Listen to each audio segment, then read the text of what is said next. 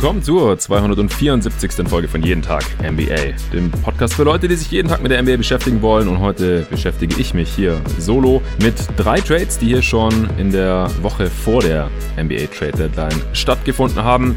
Der dritte Trade, der sich im Wesentlichen um PJ Tucker dreht, der von den Rockets zu den Bucks getradet wurde, der ist immer noch nicht offiziell durch. Es könnte sein, dass der noch irgendwie erweitert wird. Also alles, was ich dazu sage, heute hier am Freitag, dem 19. März. Noch ein bisschen unter Vorbehalt, aber ich habe gedacht, jetzt sind so viele Spieler hier schon getradet worden und insgesamt sechs Teams involviert. Die Pistons, die Thunder, die Heat, die Suns, die Bucks und die Rockets, dass ich hier jetzt doch mal noch einen extra Pot zu aufnehmen sollte Ende dieser Woche, auch weil ich bei der anderen Aufnahme, die ich für letzte Woche schon mal geplant hatte und für diese Woche geplant habe, einfach von einem Gast abhängig bin, wo ich leider immer noch nicht die Terminbestätigung bekommen habe, beziehungsweise wir immer noch nicht aufnehmen aufnehmen konnten. Deswegen heute diese kleine Extra-Folge zu den drei Trades zwischen den Oklahoma City Thunder und Detroit Pistons beziehungsweise Thunder und Heat und dann eben dem relativ großen Trade zwischen den Milwaukee Bucks, Houston Rockets und meinen Phoenix Suns. Vorher gibt's kurz zwei Shoutouts für die neuesten und einzigen Supporter seit der letzten Woche. Ist ein bisschen langsamer jetzt geworden. Wir haben nur einen Bankspieler dazu bekommen, der jetzt auch auf steadyhq.com slash jeden Tag NBA dieses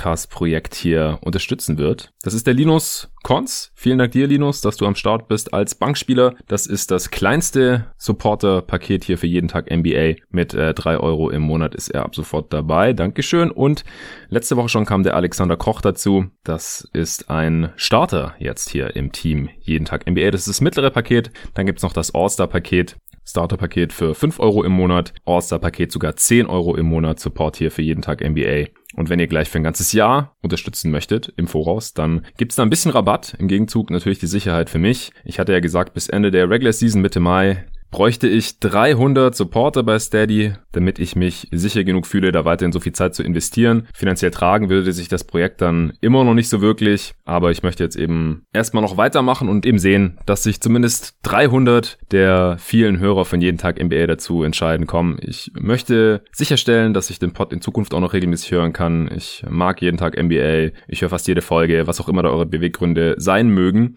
Das wäre schon nötig, damit ich dann auch noch die Playoffs und auch die Offseason und natürlich auch noch viele weitere NBA Regular Seasons in Zukunft hoffentlich machen kann. Wir stehen aktuell bei 266 Supportern, das heißt, es fehlen noch 34. Gar nicht mehr so viele. Wie gesagt, wenn es so weitergeht wie jetzt in den vergangenen acht Tagen, dass nur zwei dazukommen, dann äh, wird das nichts. Aber vielleicht fasst sich ja noch der ein oder andere Hörer, der hier Bock hat, dass es dieses Projekt auch noch über die Regular Season hinaus gibt. Ein Herz und ist am Start bei steadyhq.com slash jeden Tag NBA. Den Link findet ihr natürlich wie immer auch in der Beschreibung von diesem Podcast. Alternativ könnt ihr natürlich auch gerne ein Angebot der paar Sponsoren, die es hier gibt bei jeden Tag NBA nutzen.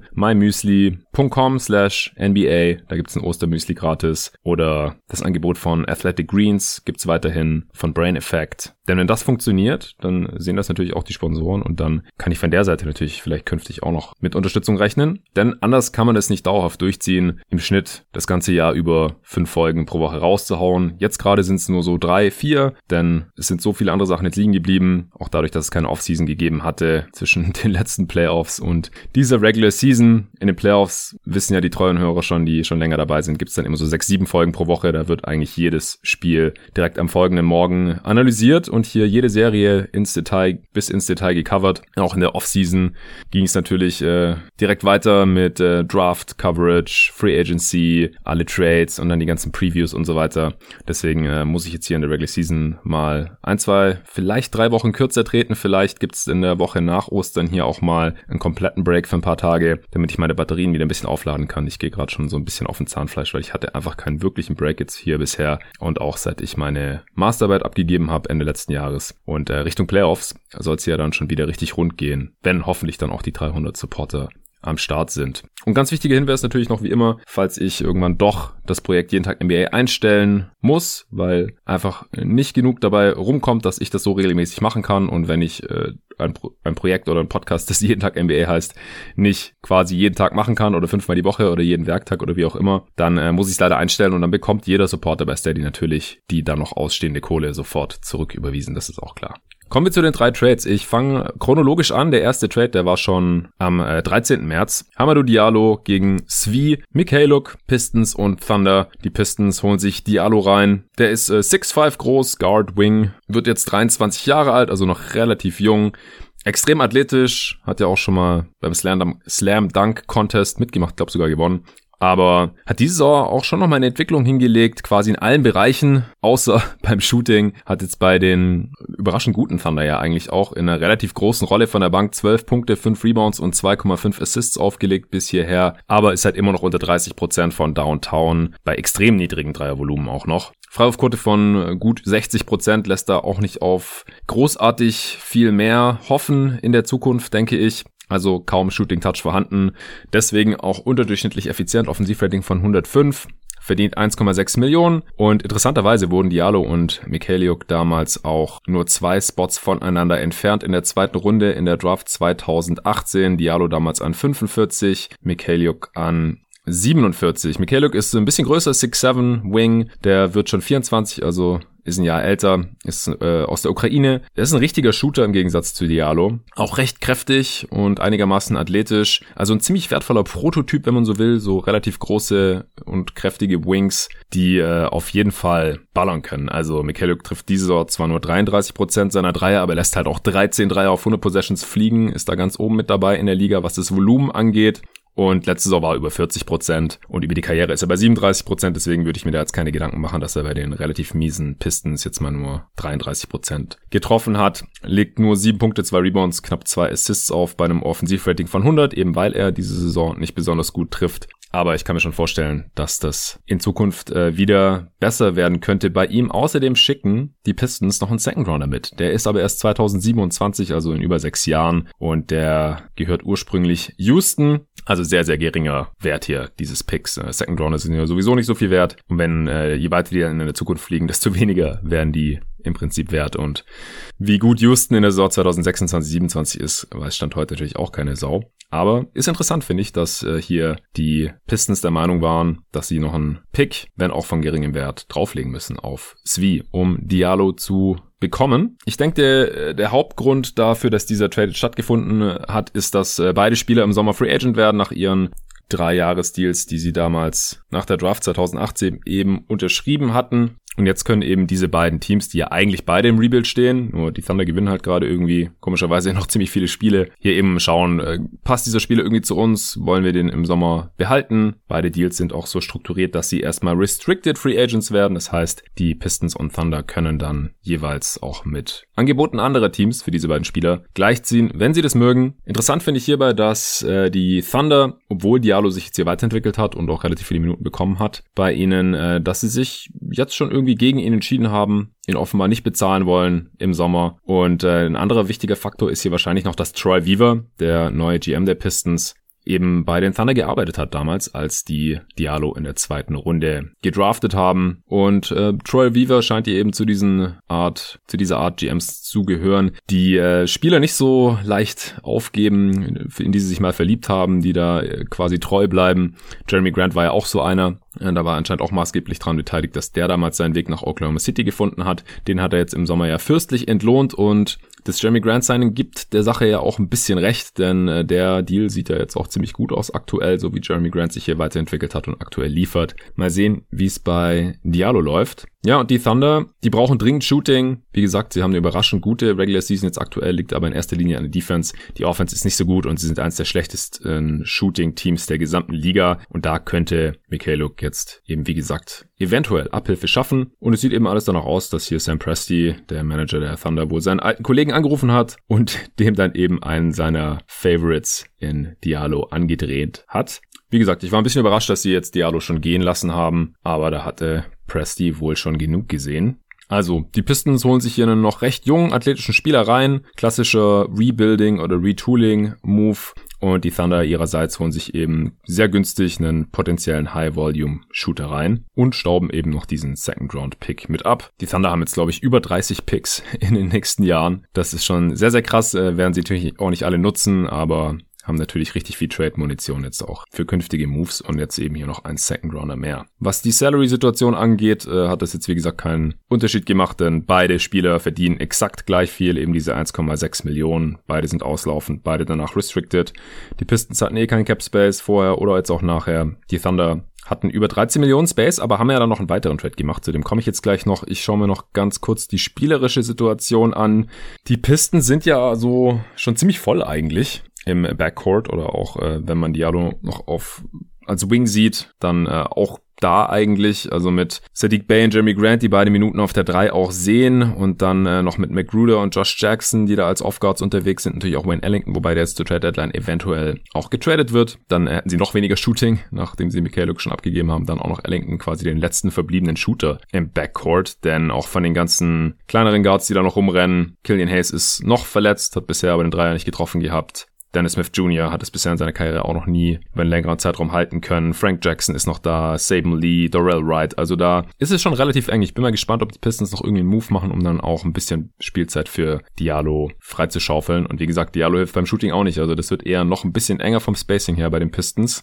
OKC braucht dringend Shooting. Wie gesagt, auch wenn sie eigentlich weniger gewinnen sollten jetzt in der zweiten Saisonhälfte, damit sie größere Chancen auf den Pick haben hier jetzt in ihrem Rebuild. Das Spacing für Shea und die anderen jungen Talente da in OKC, das ist sicherlich kein Fehler. Kann mir gut vorstellen, dass sie ihn dann auch halten künftig, weil solide Shooter, die halt Teil von der Playoff-Rotation sein könnten, in dieser Liga immer easy tradebar bleiben und Zwie halt wie gesagt den Körper hat und den Shooting-Touch hat, um äh, in einem guten System dann defensiv gegenhalten zu können und halt vorne Dreier im hohen Volumen reinzuknallen. Ich habe mir jetzt auch immer noch angeschaut bei allen Trades, äh, woher die Teams diese Spiele ursprünglich eigentlich hatten. Meine Trade-Analysen hier, die sollen ja auch ein bisschen Mehrwert gegenüber anderen Pots bieten, deswegen schaue ich da immer noch ein bisschen genauer rein. Ich habe mir jetzt auch in dem Zuge mal, auch als Vorbereitung für die Trade-Deadline nächste Woche, die ganzen Trades, die da wahrscheinlich noch kommen werden, mal so ein äh, Template erstellt, so eine Vorlage, welche Aspekte ich mir bei jedem Trade anschauen möchte und äh, die ich mir da notieren möchte, damit ich die euch dann hier im Pod alle liefern kann. Ich hatte auch schon beim James Harden Trade da im Januar mir alles ziemlich detailliert angeschaut und genau analysiert und mir da sehr viel Zeit genommen gehabt. Deswegen kam der Potter auch ein bisschen später, aber da habe ich danach eigentlich nur positives Feedback zu bekommen. Deswegen möchte ich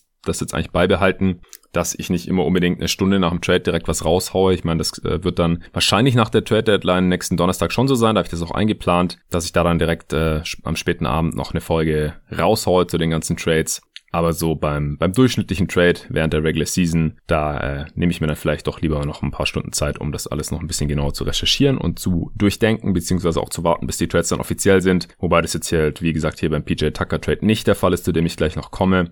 Aber mal sehen, ob sich da dann wirklich noch was grundlegend ändern wird. Jetzt hier im Fall von äh, Diallo, der kam durch einen Second Rounder zu den Oklahoma City Thunder. Das war nicht ihr eigener, das war einer von Charlotte. Den haben sie den damals abgekauft und äh, gegen einen anderen Second getradet, der dann ein Jahr später war, 2019. Mit dem haben dann die Hornets McDaniels gedraftet und haben noch ein bisschen Cash draufgelegt, 200 irgendwas 1000. Und die Pistons hatten Mikhailuk von den Lakers bekommen tatsächlich an der Trade Deadline vor zwei Jahren gegen äh, Reggie Bullock und äh, da kam im Gegenzug eben Svi und noch ein 2021er Second. Den haben sie dann jetzt in der kommenden Draft. Finde ich manchmal ganz interessant, mir anzuschauen, wie die Spieler überhaupt dort gelandet sind. Und dann kann man da manchmal auch noch ein bisschen besser einordnen, wie gut ein Front Office darin ist, Spieler günstig einzukaufen, dann teurer weiter zu verkaufen oder halt das Gegenteil davon, wie man quasi die Assets managed. Gibt zwar Leute, die das irgendwie verwerflich finden, wenn man bei Spielern, die natürlich Menschen sind, von Assets spricht, aber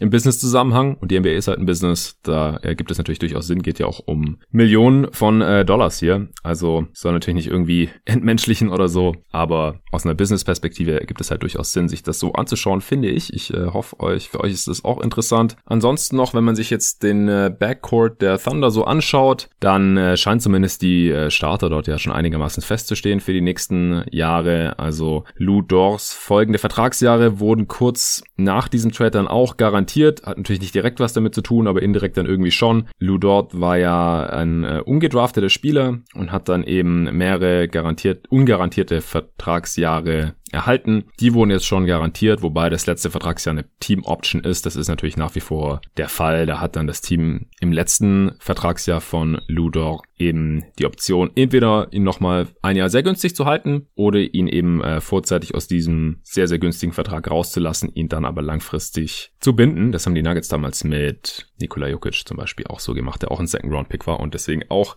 entsprechend wenig verdient hat die ersten paar Jahre. Und SGA ist natürlich auch noch am Start in seinem Rookie-Deal. Ich denke, die beiden werden da bis auf weiteres starten. Könnte natürlich sein, dass noch ein äh, kleinerer Spieler dazukommt, der dann in den Backcourt rutsch, rutscht und dann rutschen Dor und SGA, die ja beide relativ groß beziehungsweise kräftig sind für ihre Position oder als Guard Defender auch eins äh, nach oben. Das ist natürlich auch denkbar, beziehungsweise wenn noch ein viel besserer Spieler dazukommt, jetzt in der Draft oder in der nächsten oder per Trade in der Zukunft oder so, dann könnte es natürlich auch sein, dass dort doch noch auf die Bank rutscht. Aber das fand ich auch noch ganz interessant in dem Zuge hier. Also Fazit zu beiden Teams. Ich finde es einen soliden Move im Vakuum für die Pistons, aber so langsam, wie gesagt, werden das äh, recht viele athletische Reclamation Projects ohne Wurf da in Detroit, wie ich finde. Aber ich denke auch, dass Diallo wahrscheinlich das vielversprechendste Talent von denen ist. Also von Josh Jackson halte ich, wie gesagt, nach wie vor nicht so viel. Dennis Smith Jr., da müsste sich auch noch einiges tun. Und Diallo hat, wie gesagt, in dieser Saison schon ganz gut funktioniert. Die Thunder war noch mit ihm auf dem Feld. Bisschen besser, als wenn er nicht gespielt hat sogar. Aber bin mal gespannt, wie das so spielerisch zusammenläuft jetzt hier die restliche Regular Season in Detroit. Und im Sommer müssen sie dann eben eine Entscheidung treffen. Wenn ich es benoten müsste, dann würde ich den Pistons dafür eine 3 geben. Durchschnittlicher Trade in ihrer Situation, wie ich finde. Ich fand die, äh, den Move für die Thunder schon ein bisschen besser, finde ich einen guten Move. Ich halte es wie eben für deutlich sinnvoller in Oklahoma City als Diallo. Ich halte ihn auch für potenziell wertvoller als Spielertyp, wie gesagt, als High-Volume-Shooter vielleicht nicht ganz so krass wie jetzt ein Duncan Robinson oder Kai Korver oder sowas, aber so vom Körper her, von der, von der Größe auch und so geht er halt schon so in diese Richtung und wenn er halt ein paar Prozentpunkte besser seine Dreier wieder trifft, jetzt wie gesagt nicht auf diesem elitären Niveau, wie eben die Corvers oder Duncan Robinsons dieser Liga, aber eben ein bisschen drunter reicht es eben auch schon, um Starter zu sein bei einem guten Team oder zumindest ein wichtiger Bestandteil von der Playoff-Rotation zu sein und dazu bekommen sie eben auch noch einen Second Rounder. Mal sehen. Ja, kommen wir zum zweiten Deal, den die Thunder gemacht haben. Trevor Ariza haben sie weggeschickt. Dafür haben sie Myers Leonard bekommen. Beides, äh, sagen wir mal, interessante Personalien. Denn äh, beide haben nicht, beziehungsweise werden auch nicht für die Oklahoma City Thunder spielen. Myers Leonard ist ein 7-Foot äh, großer Center, ist 29 Jahre alt, out for season wegen einer Schulteroperation, hätte auch diese Saison nicht mehr für die Heat spielen können. Und in Zukunft, also im Sommer, äh, gibt's eine Team Option. Er wurde für diese Saison ja schon deutlich überbezahlt mit über 9 Millionen. Das war im Prinzip ein smarter Move von den Heat, ihn überzubezahlen, dadurch halt ein bisschen Salary zur Hand zu haben bei einem Spieler, den man jetzt nicht unbedingt braucht, um dann eben gerade so einen Move hier einzustielen, wie jetzt gegen Trevor Ariza und äh, man hat eben ihm noch diese Team Option gegeben jetzt in der letzten Offseason, damit das Team eben, wenn sie im Sommer eben nochmals oder immer noch Salary gebraucht hätten, diese gut 9 Millionen, um dann eben gegen den Star zu traden oder so, dann hätte man es eben kurzerhand garantieren können, die Team Option quasi ziehen können und so dann Leonard eben wegtraden. Das wird jetzt nicht nötig sein, deswegen wird die Team Option natürlich auch nicht gezogen werden von den Oklahoma City Thunder, denn die haben diverse Trade Exceptions und äh, ich glaube, über 50 Millionen Cap Space. Und ich halte es auch für sehr, sehr fraglich, ob sich überhaupt noch mal irgendein Team Myers Leonard antun wird. Wie gesagt, spielerisch ist er sowieso nicht gerade die Offenbarung. Vielleicht ganz interessant als einigermaßen athletischer und langer Big, der auch werfen kann. Aber Winning Teams, äh, da hat er nie eine besonders große Rolle gespielt, weder in Portland noch in Miami, wo halt so eine Zeit lang der Keith Bogans Starter war, vor allem in der Regular Season, aber in den Playoffs hat man das dann relativ schnell gelassen. Vor allem, weil er halt auch defensiv ziemlich anfällig ist. Und ja, der viel größere Grund ist charakterlich, menschlich, persönlich, sage ich jetzt mal. Denn äh, die meisten werden es wahrscheinlich irgendwie mitbekommen haben, war ein relativ großer Skandal in der NBA-Welt vor knapp zwei Wochen jetzt. Da hat man als Leonard in einem Gaming-Stream, also hat online ein Ballerspiel gezockt und hat das eben irgendwie gestreamt, weil er anscheinend auch nichts anderes zu tun hat jetzt gerade, wo er sowieso out for season ist, mit einem antisemitischen Ausdruck um sich geworfen, als wäre überhaupt nichts dabei. Also das war wirklich sehr befremdlich und geht natürlich gar nicht klar. Ich werde den Ausdruck hier jetzt selbstverständlich nicht wiederholen, aber äh, da muss man sich wirklich fragen, also was ist bei dem Typ falsch? Und es würde mich schon sehr wundern, wenn sich das irgendein NBA-Team nochmal ins Haus holt. Also ich kann mir nicht vorstellen, dass es besonders gut ankam, irgendwo bei irgendjemandem in dieser Liga. Und wie gesagt, spielerisch ist ist Myers Leonard auch nicht wert. Und deswegen könnte ich mir vorstellen, dass wir Myers Leonard die längste Zeit in der NBA gesehen haben. Und da wäre ich auch ehrlich gesagt überhaupt nicht traurig drüber. Interessanterweise äh, musste er dem Trade jetzt formal zustimmen, weil durch diese Team Option im Sommer hatte er Vetorecht bei dem Trade, das ist eine Eigenheit des CBAs, werde ich jetzt hier nicht weiter ausführen. Er hat natürlich auch zugestimmt, denn äh, das hatte ich auch in der Offseason schon vermutet, dass es bei ihm eben so war, dass man sagt, hey, hier, wir zahlen dir ungefähr dreimal so viel, wie du eigentlich auf dem freien Markt wert wärst, dann äh, könnte es uns bei einem Trade helfen und wenn es dann zu einem Trade kommt, dann äh, bitte stell dich nicht quer. Ist es ein Deal? Wink, wink. Und dann hat er natürlich ja gesagt und wäre jetzt auch irgendwie die Höhe gewesen, wenn er hier sich dann doch quergestellt hätte. Und hat er nicht getan, wie gesagt, jetzt nach Oklahoma City getradet worden, aber der wird OKC höchstwahrscheinlich niemals betreten, zumindest nicht als Spieler der Thunder. Und äh, das ist dann im Endeffekt dieselbe Situation wie mit Trevor Ariza, der auch nie bei den Oklahoma City Thunder aufgeschlagen ist. Ähnliche Situation wie letztes Jahr Andre Godala bei den Memphis Grizzlies, den sich ja interessanterweise auch die Miami Heat reingeholt haben in der letzten Regular Season, haben damit gute Erfahrungen gemacht gehabt. Ariza ist äh, 6'8, so ein Wing-Forward-Type, wird schon 36 Jahre alt, also nicht mehr der Jüngste und hat jetzt halt auch seit über einem Jahr nicht mehr gespielt. Also ist er jetzt auch ungefähr ein Jahr und eine Woche her, dass die NBA damals ihren Spielbetrieb ausgesetzt hat wegen der Corona-Pandemie und danach haben wir Trevor Ariza eben nicht mehr Basketball spielen sehen, weil er auch nicht an der Orlando Bubble teilgenommen hat. Ich glaube, so ganz ohne Input, in welcher körperlichen Verfassung er ist, hätten die Heat den Trade jetzt auch nicht gemacht. Davon gehe ich schon aus. Also, wenn er wieder annähernd in der Form wie in Portland letzte Regular Season ist, nach nach dem Trade von den Kings zu den Blazers, was jetzt auch nicht so super viele Spiele waren, bei den Kings waren relativ bescheiden. In dem Fall ist er dann schon noch eine solide 3D-Option. Und das äh, ist halt genau das, der Spieletyp, den die Heat nach äh, dem Abgang von Jay Crowder zu den Phoenix Suns in der Free Agency schmerzlich vermisst haben. Sie haben Crowder ja damals nicht gehalten, weil sie sich eben Capspace frei halten wollten für die kommende Offseason, weil damals eben Janis Antetokounmpo zum Beispiel noch nicht verlängert hatte. Jetzt mal sehen, was die Heat mit ihrem Cap Space machen werden. Aber spielerisch hat es ihnen natürlich schon geschadet. Jetzt in der Regular Season bisher offensiv lief es am Anfang schrecklich und seither fehlt es ihnen auch noch. Und gerade im Hinblick auf die Playoffs, da braucht man einfach so einen Spielertypen. Und den haben sie jetzt mit Trevor Ariza theoretisch schon mal. Mal sehen, inwiefern er praktisch mit 36, auch einer der ältesten Spieler der Liga jetzt schon, und auch einer, der schon am, mit am längsten in der Liga ist, kam er mit 19 damals in die NBA. Die Thunder, die haben äh, dadurch jetzt noch einen äh, Pick bekommen einen äh, 2027er Second Round Pick von den Miami Heat, also auch wieder hier. Äh, viel wertlosere Picks gibt's nicht. Die einzige Upside ist natürlich, dass man nicht weiß, wie schlecht oder wie gut die Heat 2026, 27 sind. Also noch wertloser sind nur Second Rounder, die in näherer Zukunft sind, wo man weiß, dass die Teams sehr gut sein werden und dass es daher irgendwas, äh, ein Pick wird zwischen äh, 50 und 60. Der hier könnte zumindest theoretisch stand jetzt noch der 31. Pick werden, aber darauf müssen die Thunder jetzt halt noch sechs Jahre warten. Und sie sparen Geld, denn Ariza verdient mehr, auch fürs Nichtstun, als Myers Leonard. Und die Heat, die haben jetzt halt äh, sehr günstig hier ein Upgrade für die Playoff-Rotation bekommen, hat sie jetzt im Prinzip nur diesen Second Rounder gekostet und ein bisschen finanzielle Flexibilität. Sie haben jetzt halt quasi hier schon einen Teil ihrer Munition verschossen, denn diese gut 9 Millionen Salary für Myers Leonard, die haben sie jetzt eben hier schon für Trevor Ariza aufgewendet. Von Thunder Seite aus war dieser Move natürlich absolut absehbar. Mussten Ariza jetzt traden, sein Vertrag ist auslaufend, verdient 12,8 Millionen diese Saison, Myers Leonard 9,4. Also die Heat hatten natürlich vorher auch schon keinen Cap Space mehr, äh, waren noch recht weit weg von der Tax, sind sie jetzt aber immer noch 14 Millionen von der Luxussteuer entfernt, die Heat. Also auch finanziell macht es jetzt keinen besonders großen Unterschied für Miami. Die Thunder, die hatten noch über 12 Millionen Cap Space. Jetzt haben sie noch mehr, knapp 16 Millionen, weil sie unter dem Cap sind. Muss hier keine Trade Exception über die Differenz der Gehälter von Myers Leonard und Trevor Reza erstellt werden. Aber was sie auch machen könnten, die Thunder, anstatt Ariza einfach in ihren Cap Space reinzutraden quasi, könnten sie stattdessen eine ihrer vielen großen Trade Exceptions nutzen. Ich hatte ja bei einem Pod in der Answering Machine war das, glaube ich, neulich erst erklärt, wie Trade Exceptions funktionieren, wie sie entstehen, wozu sie da sind und so weiter. Deswegen erlaube ich mir mal hier dieses äh, Wort jetzt so zu benutzen, als würden die meisten Hörer verstehen, was es bedeutet. Sie haben noch die Gallinari äh, Trade Exception von dem Sign and Trade aus der letzten Offseason. Und wenn man eben eine dieser bestehenden Trade Exceptions nutzt, dann entsteht eben über die Differenz zwischen Leonards Gehalt und der alten Trade Exception, die eben Gallinaris Gehalt entspricht, das deutlich höher ist als das von Myers Leonard, eine neue Trade Exception, die dann wiederum für ein Jahr gültig ist, also bis nach der Deadline in einem Jahr. Aber auch nur, falls man diesen Sommer keinen Capspace nutzt in Oklahoma City. Also ist alles äh, nicht so super wichtig. Vielleicht für den einen oder anderen Cap-Geek interessant und für mich natürlich auch. Aber ich will jetzt auch nicht länger dran rummachen, denn wahrscheinlich, es kann gut sein, dass es im Endeffekt gar keine große Bedeutung hat. Miles Leonard, wie gesagt, wird wahrscheinlich auch entlassen dann, damit man halt einen Spot mehr für einen jungen Spieler hat jetzt für die restliche Regular Season noch oder halt auch vor der Deadline nächsten Donnerstag sogar nochmal getradet. Könnte natürlich auch passieren, wenn sich da nochmal irgendein Deal anbietet, wo man ihm diese gut 9 Millionen Dollar Gehalt von Miles Leonard gut mit einbauen kann.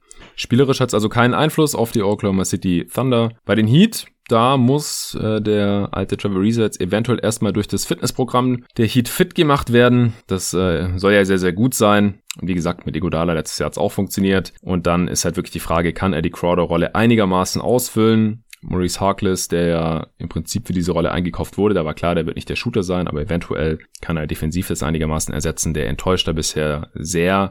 Ja, woher kamen die beiden Spieler? Habe ich mir natürlich auch in dem Fall hier nochmal angeschaut. Myers Leonard kam im Sign and Trade, in dem man Jimmy Butler geholt hat in der Offseason 2019. Damals mussten Heat ja Josh Richardson und Hassan Whiteside unter anderem wegschicken und haben dann da eben Myers Leonard mit aufgenommen und dann, wie gesagt, in der letzten Offseason resigned, eben um in eventuellen Trades noch ein bisschen Gehaltsgegenwert anbieten zu können. Und spielerisch haben sie ihn ja sogar eingesetzt hier in dieser Saison für drei Spiele. Zwei davon ist auch gestartet. Aber wie gesagt, das war nicht der Grund, wieso er in der letzten Offseason über 9 Millionen gezahlt bekommen hat. Und bei Trevor Reza, das ist natürlich richtig interessant, der wurde seit November, seit letzten November von Portland nach Houston, nach Detroit und nach Oklahoma City getradet und jetzt eben nach Miami. Und damit ist Ariza Jetzt der Spieler, der am öftesten überhaupt getradet wurde in der Geschichte der NBA, nämlich elfmal. Und allein sechsmal, seit er vor nicht mal drei Jahren bei den Suns als Free Agent unterschrieben hat.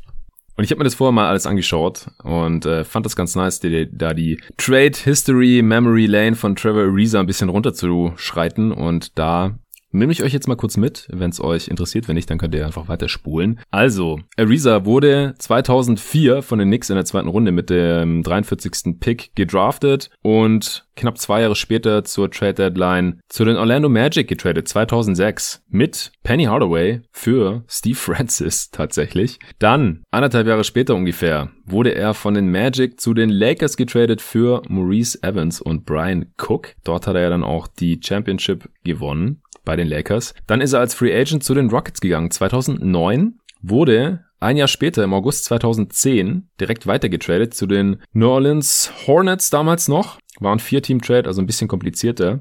Aber in diesem Trade ging auch noch Troy Murphy zu den Nets, Courtney Lee zu den Rockets und Darren Collison und James Posey zu den Pacers. Und Ariza ab da dann eben bei den Hornets hat damals mit Chris Paul zusammengezockt, bis er dann knapp zwei Jahre später mit Emeka Okafor zusammen zu den Washington Wizards getradet wurde für Rashard Lewis und ein Second Rounder, aus dem dann später Darius Miller wurde. Nochmal zwei Jahre später, im Juli 2014, wurde er von den Wizards zu den Rockets getradet. War zum zweiten Mal bei den Rockets dann. Das waren Drei-Team-Trade. Damals gingen Ömer Aschik und Omri Kaspi zu den Pelicans. Also damals hießen die New Orleans Hornets dann schon Pelicans. Alonso G und Scotty Hobson ging zu den Rockets zusammen mit einem 2015er First Round Pick, aus dem Sam Decker wurde, auch schon nicht mehr in der Liga. Und die Pelicans haben noch Melvin Eli zu den Wizards getradet. Gott, heftig dieser Name habe ich auch schon eine ganze Weile nicht mehr gelesen gehabt. Dann 2018, also waren er vier Jahre bei den Rockets, äh, war auch seine erfolgreichste Zeit so. 2018 dann äh, bei den Suns unterschrieben, war da sehr enttäuschend, wurde nach wenigen Monaten schon zu den Wizards getradet. Auch da war er dann zum zweiten Mal gegen Kelly Oubre und Austin Rivers. Rivers haben die Suns dann direkt entlassen, Oubre behalten und dann ja letztendlich gegen Chris Paul getradet. Also im Prinzip hat dann über Umwege Trevor Reza zu Chris Paul geführt für die Phoenix Suns. Nachdem der Vertrag ausgelaufen war bei den Wizards, hat Reza bei den Kings unterschrieben im Juli 2019, wurde dann aber auch nach wenigen Monaten, die enttäuschend waren, kennen wir irgendwoher. Also bei, bei schlechten Teams war Reza auch immer echt schlecht, zumindest jetzt im fortgeschrittenen Alter schon. Und bei besseren Teams äh, hat er dann immer auf einmal wieder besser funktioniert. Das spricht natürlich auch dafür, dass er jetzt bei den Heat wieder besser funktionieren wird. Zurück zu den Kings. Die haben ihn getradet zusammen mit Wenyan Gabriel und Caleb Swarnigan zu den Blazers gegen Kent Bazemore und Anthony Tolliver im Januar vor gut einem Jahr. Und dann im November, wie gesagt, wurde er dreimal getradet, im Endeffekt formell bei den Thunder gelandet, niemals für sie gespielt und jetzt eben nochmal nach Miami geschickt. Das ergibt 11 Trades. NBA-Rekord. Ja, Fazit für beide Teams. Ich finde es einen soliden Move für die Thunder. Der Pick ist wie gesagt sehr weit weg, aber man spart Geld. Es hat, was bei den Thunder jetzt nicht so einen riesen Unterschied macht. Wie gesagt, die haben noch sehr, sehr viel Cap Space. Also das ist nicht so viel Gegenwert. Und deswegen äh, finde ich, ist nicht ganz nachvollziehbar, wieso sie Ariza jetzt schon getradet haben. Wenn man da nur einen Second Rounder 2027 zurückbekommt, im Prinzip, dann frage ich mich, war der Markt für Ariza wirklich so schlecht, dass man eine Woche, über eine Woche vor der Trade Deadline schon so ein relativ schlechtes Angebot annimmt. Also da muss die Angst relativ groß gewesen sein, dass man auf ihm sitzen bleiben wird bis zur Trade Deadline. Spricht vielleicht auch nicht gerade für Trevor Ariza. Ich weiß es nicht. Für die Heat halte ich es für einen guten Move.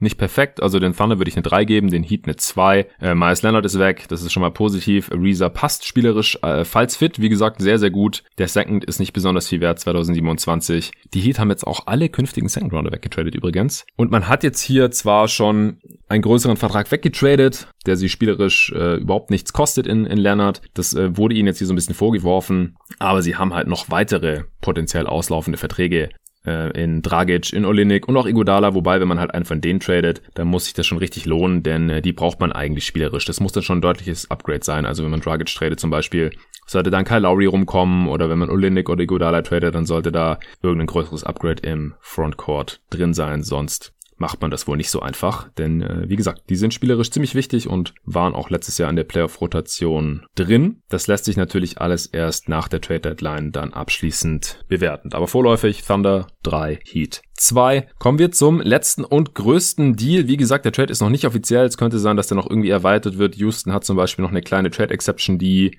heute, am heutigen Freitag abläuft, also irgendwann dann heute Nacht deutscher Zeit und äh, sind auch noch circa zweieinhalb Millionen unter der Luxury Tax. Das heißt, die haben da noch ein bisschen Flexibilität und bisschen was in der Hinterhand, um diesen Trade eventuell noch zu erweitern, um ihren Rebuild da noch ein bisschen voranzutreiben. Und ich sag's gleich vorweg, ich kann den Trade zum jetzigen Zeitpunkt, so wie er jetzt da steht, aus Houston Sicht nicht ganz nachvollziehen, zumindest nicht zu diesem Zeitpunkt. Houston bekommt DJ Wilson, DJ Augustin und äh, mit den äh, Picks, die hier involviert sind, da haben sie was ganz Interessantes gemacht. Sie hatten schon den 2022er First Round Pick der Milwaukee Bucks in einem anderen Trade bekommen von äh, Cleveland im äh, James Harden Deal. Die Cavs haben da ja Jared Allen bekommen unter anderem und dadurch ging dann halt dieser First Rounder von Cleveland nach Houston, der aber eigentlich von den Bucks kommt. Und deswegen konnten die Bucks weder den 2023er First abgeben noch den 2021er, denn man darf halt, man muss in aufeinanderfolgenden Drafts äh, mit mindestens einem Pick dastehen. Also man kann nicht in aufeinanderfolgenden Drafts keinen First-Round-Pick haben und es wäre halt passiert, wenn äh, sie jetzt den 21er oder den 23er First abgegeben hätten, denn der 22er war ja schon in Houston. War jetzt ganz praktisch, denn dann konnten die das ja einfach mit irgendwie hier einbauen und hat Houston gesagt, okay, wir geben euch den 22er zurück, dafür wollen wir dann den 21er haben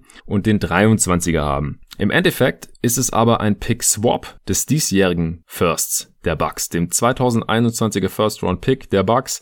Den können die Rockets tauschen gegen ihren Second Rounder. Das ist das erste Mal, dass ich sowas sehe. Normalerweise sieht man immer nur Pick-Swaps bei First-Round-Picks. Da ist ja dann auch völlig klar, das Team, das das Swap Right hat, also das Tauschrecht hat, das tauscht natürlich die Picks dann sofort aus, sobald der andere Pick besser ist. So hat halt das Team mit den Swap Rights immer automatisch den besseren, also den höheren Pick.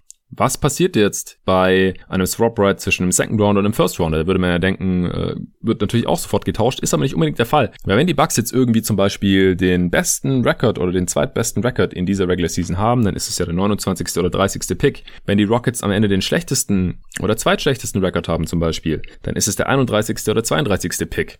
Und man kann eben argumentieren, dass der 31. Pick wertvoller ist als der 30. Pick, denn First Rounder erhalten eben einen Rookie-Stil, Rookie-Scale-Deal. Das heißt, da ist die Vertragshöhe vorgeschrieben und auch die Vertragslänge, die Vertragsstruktur. Und bei Second Roundern ist es eben nicht der Fall. Da sind die Teams flexibler und deswegen kann ein früher Second Rounder mehr wert sein als ein später First Rounder. Und das können sich die Rockets dann eben genau anschauen, je nachdem, wo die beiden Picks eben landen und können dann eben die Picks tauschen, swappen oder halt auch nicht, wenn sie nicht wollen. Das ist sehr interessant. Das ist der eine Teil des Deals, was die Picks angeht. Swap Right, Milwaukee First gegen Houston Rockets Second für die Rockets in der kommenden Draft hier jetzt 2021. Und dann haben sie den Bucks eben ihren 2022er First zurückgegeben, sonst würde das gar nicht gehen, denn die Bucks können ja ihren First dieses Jahr verlieren durch diesen Swap. Und dafür haben sie dann den 2023er First der Bucks zurückbekommen. Das ging auch wiederum, weil die Bucks 2024 einen First Rounder haben werden, nämlich entweder ihren eigenen oder den der Pelicans, denn da haben die Pelicans das Swap Right vom Drew Holiday Trade. Also welchen Pick die Bucks haben werden 2024, weiß man jetzt noch nicht, aber sie werden auf jeden Fall einen haben, deswegen konnten sie den 23er traden, im Prinzip gegen den 22er, den die Rockets schon hatten aus Cleveland. Ich hoffe, das ist jetzt alles klar geworden, ist ein bisschen kompliziert, aber ich finde es sehr, sehr interessant. Aber ich finde es nicht genügend Gegenwert für PJ Tucker irgendwie. Also die Bucks bekommen jetzt PJ Tucker und äh, Rodion Skuruz, der spielt keine besonders große Rolle und halt wie gesagt ihren eigenen 22er First Rounder zurück. Im selben Zuge haben die Bucks auch noch Tory Craig zu den Phoenix Suns geschickt, was absolut ohne Gegenwert passiert. Zumindest äh, kommt da kein Spieler oder wertvoller Pick, dazu komme ich dann gleich. Ich handle jetzt erstmal ab, was hier zwischen den Rockets und Bucks passiert ist. Fangen wir mit dem wichtigsten Spieler an. PJ Tucker ist äh, ein Forward, der auch viel als Smallball Big eingesetzt wurde die letzten Jahre. Der ist zwar nicht besonders groß mit 6'5, aber eine große Wingspan und vor allem ist es ein verdammter Hydrant. Man kann ihn einfach nicht bewegen, er ist extrem kräftig und gegnerische Spieler können diesen Dude nicht aufposten. Der wird jetzt zwar schon 36, gilt als 3D-Spieler, aber was den Dreier angeht, ist er sehr, sehr eindimensional. Er kann eigentlich nur den Eckendreier treffen. Above the Break Dreier sind schon ein Stück weit zu weg von ihm. Äh, für ihn ist ultra abhängig von seinen Mitspielern, also kreiert er gar nichts, nimmt überhaupt keine Dreier auf the Dribble oder sowas. Und er hat jetzt in dieser Saison bisher bei den Rockets so wenig Dreier getroffen wie zuletzt in Phoenix. Also das ist echt schon eine Weile her. Er scored extrem wenig. Die Hoffnung ist jetzt sicherlich, dass er in Milwaukee wieder mehr freie Eckendreier serviert bekommt von Janis und Co. und die dann halt auch wieder besser trifft. Es könnte allerdings halt auch langsam sich das Alter bemerkbar machen hier bei ihm, weil er war halt noch nie annähernd so ineffizient wie die Saison mit einem Overtaking von unter 100, auch in Saisons, wo der Dreier nicht besonders gut gefallen ist vor einer Weile. Wie gesagt, defensiv, extrem kräftiger Post-Defender, smarter Help-Defender, mit langen Armen, er boxt gut aus. Auf dem Wing finde ich ihn mittlerweile fast ein bisschen zu lahm, aber er kann halt definitiv viel besser switchen, als jetzt ein Brook Lopez oder ein Bobby Porters können und das ist halt das große Ding hier für die Bucks. Die haben jetzt endlich einen Spieler, den sie auf den großen Positionen spielen lassen lassen können. Neben Janis, wer dann da der Center ist nominell, wer der Power Forward ist eigentlich äh, völlig Wurst, aber sie können dann halt einfach switchen. Und das konnten sie bisher nicht. Tucker verdient knapp 8 Millionen, sein Deal läuft jetzt aus, der will sich sicher auch nochmal beweisen und nochmal ein paar Dollar verdienen jetzt in der kommenden Free Agency. Und hat ja auch noch keinen Titel gewonnen, war ein paar Mal relativ nah dran mit Houston. Und dass Houston ihn jetzt traden wird, weil sein Vertrag eben ausläuft, äh, das war eben auch mehr als offensichtlich gewesen. Und Milwaukee hat jetzt hier eben den Zuschlag bekommen, frühzeitig. Wie gesagt, Kuruz, äh, 6'9 Forward, 23 Jahre alt, aber seit seiner soliden Rookie-Saison für Brooklyn 2018-19 geht irgendwie gar nichts mehr bei dem Letten. Vielleicht nimmt ein Rebuilding-Team ihn nochmal den Bucks ab, so wie jetzt halt die Suns auch Crack for free ihn abgenommen haben. Aber in den elf Spielen für Houston, die ja eigentlich gerade im Rebuilding-Team sind, da war auch grausam. Also der wird den Bucks hier aktuell überhaupt gar nichts bringen. Verdient 1,7 Millionen. Von den Bucks zu den Rockets gingen äh, die beiden DJs. Einmal DJ Wilson, 6'10 Big, äh, 25 Jahre alt mittlerweile auch schon, sehr schmaler Dude. Kann mittlerweile ziemlich gut werfen, also geht Richtung Stretch Big, hat in Milwaukee aber auch gar keine Rolle mehr gespielt, also unter 100 Minuten in dieser Regular Season bisher. Vielleicht wird irgendwie noch ein solider Backup-Big aus ihm. Kann vielleicht so ein bisschen Richtung Christian Wood mega light gehen als sein Backup und ein paar Lobs von Wall fangen und ein paar Dreier halt reinknallen. Aber dass jetzt der 25-jährige DJ Wilson hier schon der, das junge Talent im Deal sein soll, das finde ich nicht besonders überzeugend. Äh, ansonsten DJ Augustin, solider Backup Point Guard, 5'11 groß, also sehr, sehr klein, 33 Jahre alt auch schon mittlerweile. Veteran Playmaker, guter Shooter, aber auch nicht Elite legt sechs Punkte, drei Assists auf bisher. Er ist halt anders heißt und deswegen für Switching überhaupt nicht zu gebrauchen. Wird Milwaukee jetzt offensiv vielleicht ein bisschen fehlen, aber neben Brent Forbes der war er einfach tief in den Playoffs einfach nicht denkbar. Die Rockets können ihn auch nicht wirklich gebrauchen, jetzt vielleicht können sie ihn weiter traden. Und äh, wie gesagt, ich finde das als Trade-Wert jetzt als Gegenwert nicht besonders viel für die Rockets. Vielleicht fließt noch Cash von den Bucks zu den Rockets. Das wäre wahrscheinlich was, das äh, Tillman Fertitta, der Besitzer der Rockets, gut heißen würde. Das würde diesen Deal dann für die Rockets ein bisschen oder aus Sicht der Rockets ein bisschen nachvollziehbarer machen. Aber effektiv haben sie jetzt halt für diese Draft 2020 21 ein paar Spots von der frühen zweiten Runde in die erste Runde getradet, wenn sie das dann überhaupt machen wollen, wenn die Picks nicht zu nah beieinander liegen. Dafür müssen sie dann ein Jahr länger auf den anderen First der Bucks warten, statt 2022 dann 23. Könnte natürlich sein, dass sie denken, dass ein Jahr da einen Unterschied ausmachen könnte. Vielleicht sind die Bucks da dann schon schlechter, weil Lopez und Middleton und Drew Holiday, wenn der jetzt länger bleibt, noch ein Jahr älter sind und vielleicht hat Janis da dann schon keinen Bock mehr, weil man immer noch keinen Titel gewonnen hat oder irgend sowas. Die Chance ist natürlich da, aber es ist halt ein Jahr und wie gesagt, im Gegenzug bekommen sie halt auch erst ein Jahr später den Pick. Für mich macht das jetzt nicht so einen riesen Unterschied aus. Und das war's halt. Also ansonsten hat noch, wie gesagt, DJ Wilson, den kann man jetzt noch ausprobieren, der läuft dann im Sommer aus, dann muss man sich da auch schon entscheiden. Oder man kann irgendwie noch hoffen, DJ Augustin weiter zu traden. Echt kein geiler Trade-Wert für PJ Tucker, finde ich. Weil Wilson und Augustin verdienen diese Saison noch 11 Millionen zusammen. Das ist auch nochmal deutlich mehr als äh, Tucker und Kuruc zusammen. Und dann verdient Augustin auch noch nächste Saison 7 Millionen. Den muss man dann auch noch da zahlen. Also das mussten sie auch noch schlucken. Wie gesagt, vielleicht können sie Augustin nochmal traden, aber ich bin mir nicht sicher, ob man da überhaupt irgendwas dafür bekommt. Gerade für Wilson auch nicht. Und da frage ich mich halt, wieso wartet man nicht noch eine Woche? Das äh, deutet auch wieder darauf hin, dass die Angebote für PJ Tucker hier jetzt nicht so prall waren. Dass er getradet wurde, finde ich null überraschend, wie gesagt. Dass er jetzt getradet wurde und dafür, das überrascht mich jetzt halt schon, aber mal abwarten. Vielleicht kommt da noch irgendwas. Die Rockets sind durch den Trade, weil sie wie gesagt mehr Gehalt aufgenommen haben, als sie abgegeben haben, auch noch zwei Millionen näher an der Luxury Tax dran als vorher, also weniger flexibel als vorher. Die Bugs sind etwas flexibler geworden durch das Ganze. Die waren vorher tatsächlich zu nah am Tax Apron dran, um überhaupt ein 15. Mann zu sein. Jetzt äh, sind sie über drei Millionen unter der Luxury Tax und das ist tatsächlich in diesem Fall der Hardcap für die Milwaukee Bucks, weil sie halt in der Offseason ihre Non-Taxpayer Mid-Level Exception für Brian Bryn Forbes und DJ Augustin genutzt hatten. Das heißt, sie dürfen halt unter keinen Umständen am Ende dieser Regular Season die Luxury Tax bezahlen müssen, denn sonst hätten sie diese Mid-Level Exception nicht nutzen dürfen. Sind quasi hard capped und sie müssen jetzt aber noch zwei Spieler sein, denn sie haben gerade nur 13 Stück und das geht jetzt ein bisschen einfacher als vor dem Trade.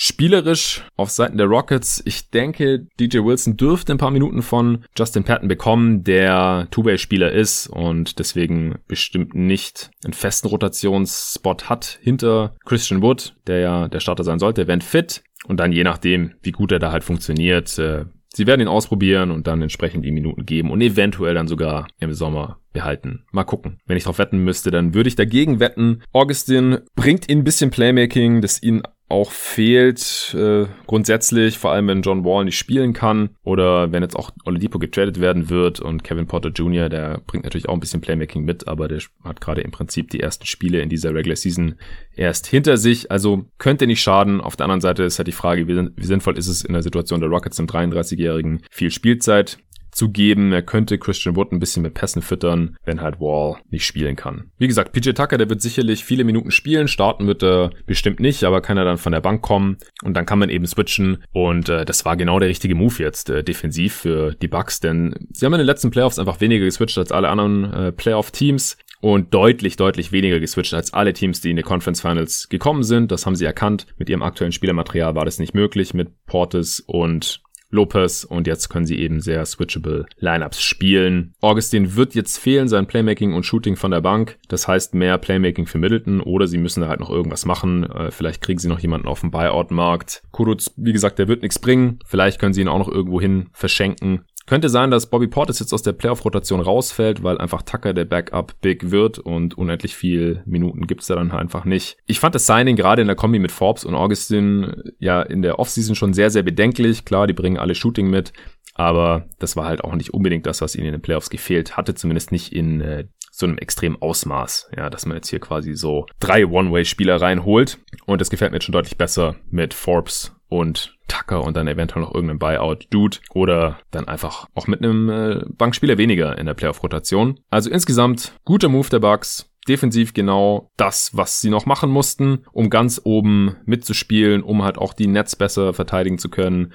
Tucker halte ich auch für eine gute defensive Option mal gegen Embiid, einfach weil er sich nicht großartig wegschubsen lässt. Er hat sehr viel Playoff-Erfahrung, bringt Toughness und wie gesagt, ich fand das jetzt echt nicht besonders teuer. Also hier dieses Swap Right in dieser Draft und dann diesen einen First Rounder 22 gegen 23 traden. Wilson und Augustine werden sie nicht großartig vermissen. Fand ich einen sehr guten Move. Kein perfekter Move vielleicht, weil sie jetzt halt hier dieses kleine Loch auf der Backup-Playmaker-Position haben und weil man nicht so ganz 100% sicher sein kann, was wirklich noch in PJ Tucker steckt. Der ist einfach jetzt schon ein bisschen alt, hat die letzten Jahre viele Minuten abreißen müssen und der Mike D'Antoni ist undersized. Sein Dreier fällt nicht und offensiv macht er sonst gar nichts. Aber unterm Strich würde ich dem Bucks Stand heute eine 2 geben. Mal sehen, ob der Deal noch irgendwie angepasst wird. Für die Rockets finde ich es einen unterdurchschnittlichen Move, aber ist noch ein bisschen TBD. Mal abwarten. Da müsste noch irgendwas kommen. Der Move ergibt jetzt aus meiner Sicht stand jetzt nicht allzu viel Sinn. Ich würde jetzt eine 3 minus geben. Ist nicht schrecklich. Vielleicht war der Markt für Tucker jetzt gerade einfach nicht besser. Und äh, jetzt kommen wir noch zum Teil der Phoenix Suns um den Pot hier abzuschließen, äh, Tory Craig ist ein 6'7 großer Wing, 30 Jahre alt schon. Ja, wird als 3D betitelt, allerdings fällt der Dreier mit 32% über seine Karriere bei recht niedrigem Volumen nicht gut genug, um ihn halt problemlos in jede Lineup zu integrieren, beziehungsweise ist dann halt auch seine Defense nicht so high level, dass man das dann in Kauf nimmt, dass er offensiv einfach das Spacing ein bisschen kaputt macht. Verdient 1,6 Millionen, Minimum Deal, der läuft auch im Sommer aus wenn er besser wäre, ist auch ein ganz guter Gradmesser hier, dann hätte er ja auch in der vergangenen Offseason mehr als ein Minimum-Deal bekommen. Also wenn man wirklich ein 3D-Spieler ist in dieser Liga, dann verdient man locker 5 Millionen, wenn nicht 10 Millionen. Siehe Jay Crowder oder halt auch Ariza, als er noch in seiner Prime war vor ein paar Jahren. Solche Spiele sind einfach immer direkt viel teurer. Die Suns mussten jetzt kein Spieler abgeben, weil man Minimum-Deals jederzeit aufnehmen kann, auch per Trade. Und Phoenix hatte halt noch einen Roster-Spot frei, nachdem sie ja Damon Jones neulich entlassen haben. Formal muss trotzdem irgendwas zurückgeschickt werden. Das ist in jedem Trade so. Das sind dann manchmal diese quasi Fake Second-Round-Picks. Das sind Top 55 geschützte Second-Round-Picks. Das ist die maximale Protection, die man beim Second-Rounder draufknallen kann. Das heißt, den äh, würden die Bucks dann nur bekommen, wenn äh, der Second Rounder in welchem Jahr auch immer dann irgendwas zwischen 56 und 60 wird. Das heißt, die haben dann noch sehr wenig Wert und das sieht man dann ab und zu. Oder die Suns schicken einfach irgendwie Cash rüber. Das ist auch das, wovon gerade ausgegangen wird. Wie gesagt, der Deal ist halt noch nicht offiziell, deswegen wissen wir es noch nicht. Aber da gab es ja dann auch direkt Witze, dass Robert Sava mittlerweile Cash abgibt für Rotationsspieler, anstatt Rotationsspieler abzugeben für Cash, wie er es eben jahrelang gemacht hat als die Suns noch um Steve Nash äh, einen Contender eigentlich am Start hatten. Und das hat dann halt auch immer in den Playoffs irgendwie wehgetan. Und jetzt äh, hat er anscheinend irgendwie dazugelernt, zehn Jahre später. Freut mich natürlich als äh, Suns-Fan auch nicht wenig. Ja, Tory Craig ist ein Playoff-erfahrener, craftig, craftiger, kräftiger Wing, also besser wird's nicht für den äh, 15. und letzten Roster-Spot for free, denke ich. Bringt jetzt nichts komplett Neues zu den Suns, aber schadet natürlich auch nicht, da noch ein Body mehr zu haben. Ich hatte ja zu Arne gesagt in der Folge letzte Woche, als wir ausführlich über die Suns gesprochen haben, dass ich schon irgendwie gerne noch ein 3D-Upgrade hätte da auf dem Flügel, gleichzeitig aber auch aktuell ungern Rotationsspieler wegschicken würde. Und jetzt ist genau das eigentlich passiert. Also es hat geklappt, man hat noch jemanden bekommen, ohne jemanden wegzuschicken, hätte ich damals selbst nicht erwartet. Aber ich kann mir immer noch vorstellen, dass man noch einen kräftigeren oder athletischeren Backup-Big irgendwie reinholt, um halt äh, Scharic und Kaminski zu entlasten. Hat man jetzt auch letzte Nacht gesehen gegen Carl Anthony Towns, wenn Aiden in Foul Trouble ist oder irgendwie auf der Bank ist, dann äh, hat man einfach Schwierigkeiten, solche Spielertypen zu verteidigen. Damian Jones ist nicht, ja, spielt nicht smart genug, sag ich mal. Den Body hat er eigentlich gehabt, aber den hat man dann schon folgerichtig entlassen. Aber vielleicht ähm, macht man da noch einen Trade und schickt dann doch jemanden weg. Vielleicht Edwin Moore oder so, der gerade aus der Rotation rausgefallen äh, zu sein scheint und auch seine Dreier als einziger die Saison nicht besonders gut trifft. Oder dann auf dem Buyout-Markt, aber dann müsste man halt auch jemanden entlassen, weil der Kader ist jetzt wie gesagt voll.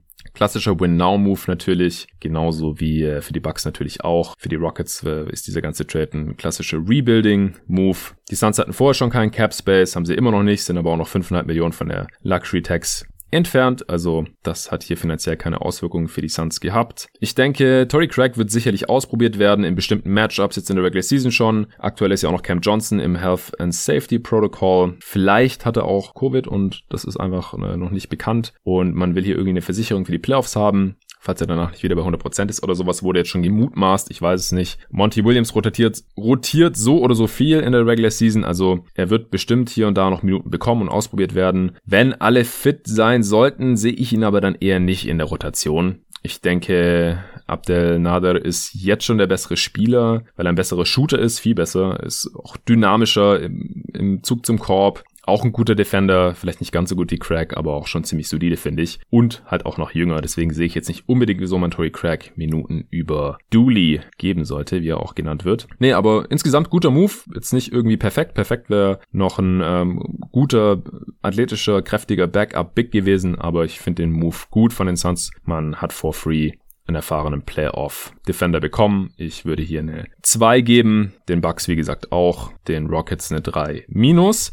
Ja, allgemein nach diesen drei Trades würde ich sagen, man sieht, dass der Markt für Veteran 3D-Spieler mit Fragezeichen, weder Ariza noch Tucker noch Crack sind jetzt die perfekten 3D-Spieler. Aber eben für diesen Spielertyp, der scheint nicht besonders robust zu sein, so die Teams sich jetzt da halt schon relativ günstig von diesen Spielern getrennt haben. Ariza Second Round Pick, Tucker hat im Prinzip dieses leichte Upgrade oder diesen Pick Swap von äh, Second gegen den First gekostet und dass der andere First eben von 2022 auf 23 verschoben wurde. Wie gesagt, ich halte es nicht für besonders wertvoll. Crack eben for free. Bucks, Heat und Suns haben schon mal aufgerüstet. Mal sehen, wer da jetzt noch wie nachziehen wird von den anderen Contendern. Der nächste Pod kommt, wenn jetzt nicht irgendwie am Samstag ein krasser Trade passiert, am Sonntagabend sehr spät oder Montag früh. Und zwar wird es, kann ich jetzt schon mal verraten, eine Mock Trade Deadline werden. Ich habe mir drei absolute CBA und Teambuilding Nerds in den Pod reingeholt. Wir nehmen am Sonntagabend auf und hoffen, dass während der Aufnahme oder kurz danach keine Trades äh,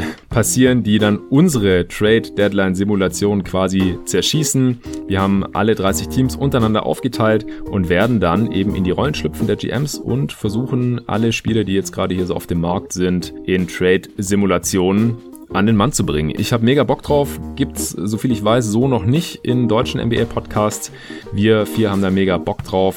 Ich werde jetzt noch nicht verraten, wer dabei sein wird, denn äh, kann immer mal was dazwischen kommen. Aber das ist der Plan. Für Sonntagabend kommt dann, ich werde den Pod dann eben raushauen nach der Aufnahme, die wird bestimmt ein paar Stunden gehen. Wir können erst abends anfangen und dann hoffen wir einfach, dass währenddessen keine großen Trades passieren und vielleicht auch nicht gerade noch in den äh, sechs Stunden danach oder so. Danach kann dann von mir aus äh, alles, was ich nied- und nagelfest getradet werden. Das werde ich dann in separaten Pods noch covern bis zur Deadline und dann werde ich auch direkt nach Ablauf der Trade Deadline am Donnerstagabend hier einen Pod aufnehmen und alle Trades analysieren, die bis dahin ebenso passiert sind. Im Stile der heutigen drei Trades vielleicht nicht ganz so detailliert, weil je nachdem wie viele Deals das sind, äh, wird der Pod dann halt stundenlang. Der ist ja jetzt heute auch schon ja, fast eine Stunde lang geworden, obwohl das drei relativ kleine Deals waren.